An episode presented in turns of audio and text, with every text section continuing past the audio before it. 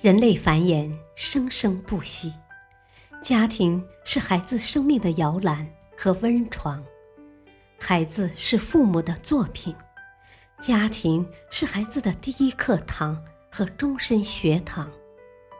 成功的家教造就成功的孩子，失败的家教造就失败的孩子。好父母满足需求，好家长用对方法。欢迎收听《别和叛逆期孩子较劲》，亲子无障碍沟通五十招。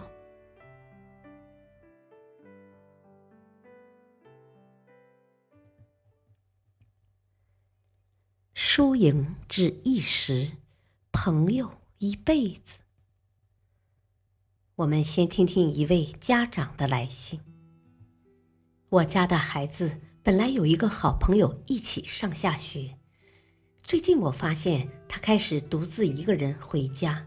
仔细询问了以后才知道，原来最近班上评选优秀班干部，他的好朋友当选了，但是女儿自己却落选了，他心里有些不平衡，觉得很失落。所以这几天不想和这个朋友见面了。请问专家，面对孩子的这种嫉妒心，我们作为家长应该怎么进行引导？下面听听专家的指导建议。根据研究，孩子嫉妒心理产生的原因可以从两个方面来分析。从内因来看。这与孩子本身的认知有关。青少年的知识储备不多，眼界也并不开阔，他们眼里的直接竞争对手就是自己的朋友或者同学。有的孩子当发现自己技不如人时，从心理上表现出一种恐惧与担心，在措手不及的情况下，他们想的不是如何通过正当手段超过别人。而是希望看到对方退步。从外因看，家长的错误教育理念往往导致孩子产生嫉妒心理。有的家长讲究赢在起跑线上，所以在教育孩子时，将残酷的社会竞争观点提前灌输给孩子，把孩子的进退荣辱与别的孩子比较。同样一个老师教，人家每次考试都比你好。为什么老师表扬了这么多同学，就没有你？家长或许是想激励孩子，但是这些话却往往让孩子感觉到，正是因为别人比自己强了，自己才受到家长的斥责。别人进步给自己带来的往往是惩罚。孩子由此逐渐产生了嫉妒心理。针对你来信里的情况，我觉得情况并不太严重，孩子表现出来的是正常的情绪。想必孩子如果真的无动于衷、无所谓的态度，作为家长又会暗暗担心孩子是否没有进取心了。不过，作为家长，我们必须给孩子讲明白一个道理，那就是输赢只是一时，但朋友却是一辈子的。虽然在孩子眼里，现在最大的竞争对手就是身边的这些朋友同学，但当时光飞逝，岁月留痕以后，这些一起长大的朋友却是最大的财富。所以，孩子这次失败了，反而更应该和朋友相处，从朋友身上学习优点，提高自己。这不仅是个人风度的体现，也是友谊必须能经受的考验。嫉妒心如同硬币一样，有它的两面性。美国德克萨斯州大学心理学博士菲利普·沃恩发现。嫉妒的好处是令你对嫉妒对象产生关注，增强对他们的记忆，但嫉妒的坏处是影响了你对其他事情的思考，把自己与别人进行比较，是深层次的人性。比较之下会出现一系列情绪，例如，阿光爱好弹奏吉他，每当他听到吉他高手弹出美妙的乐章时，第一种反应是佩服别人的造诣。第二种反应是希望自己也能弹得那么好，这就是良性的嫉妒，想要别人有的东西。第三种反应就是带有破坏性了，看到别人弹得好，心里希望他倒霉。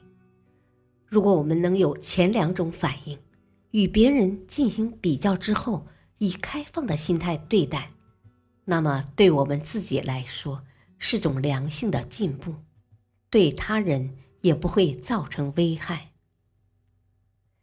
而一旦你选择了第三种反应，为了扯平你跟别人的差距，消除这种不良情绪，你就会贬低别人，抬高自己。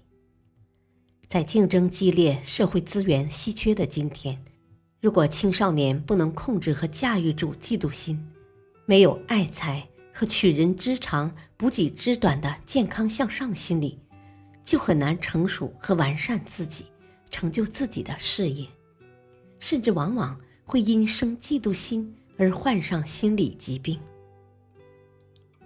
现在社会的主流意识教育我们，每个人都是特殊的，人总有一种要求成功的愿望，有一种超越别人的冲动。这正是社会所希望的。但是，有些青年在成功不了或超越不了别人的时候，产生了一种由羞愧、愤怒、怨恨等组成的复杂情感。嫉妒心一经产生，如不加克制，变成了人生中纷扰的源泉。看到别人成功了，就生气。难过、闹别扭，听说别人强于自己，就四处散布谣言，诋毁别人的成绩。发现朋友不和自己玩耍了，却和别人亲如家人，就想方设法施离间计等等。这样的嫉妒不仅妨碍了他人的生活，而且会给自己带来极大的心理痛苦。心理学家认为，嫉妒产生于自己认为某种东西的丧失，主要是面子、地位、自尊的丧失，同时还包括知识、情感及其他一些东西在内的需要不能得到满足。为了防止由嫉妒而产生仇视或挑衅性情绪。我们应当让自己心理平衡，学会一分为二的看待事物。我们遇事应当这样想：凡事都既有利又有弊。对失去的东西，应更多的想它的坏处。用这种方法找到心理平衡，给自己一个台阶，可能就不会嫉妒了。当然，多数人产生的嫉妒情绪比较微弱，而且可以通过自己理性的思考来调整这种情绪，并且可以将它作为自己成功的肥料，让自己有一天光荣绽放。下面讲一个故事：孔雀因为有着漂亮的外衣和身段，很是骄傲。但有一天，在森林的宴会上，当夜莺献歌一首后，所有的动物都疯狂地鼓起掌来。孔雀想起自己一唱歌就会被人笑话，顿时感到十分失落。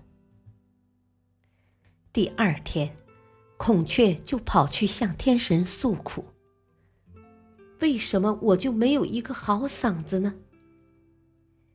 天神对他说：“别忘了，你的项颈间闪着翡翠般的光辉，你的尾巴上有华丽的羽毛，所以在这些方面，你是很出色的。孔雀仍不满足，可是，在唱歌这一项上，有人超过了我。像我这样唱，跟哑巴有什么区别呢？天神回答道：“命运之神已经公正的分给你们每样东西。你拥有美丽，老鹰拥有力量，夜莺能够唱歌，鸟儿啊。”都应该满足天神对你们的赐予。感谢收听，下期播讲：讲礼貌是对他人的尊重。敬请收听，再会。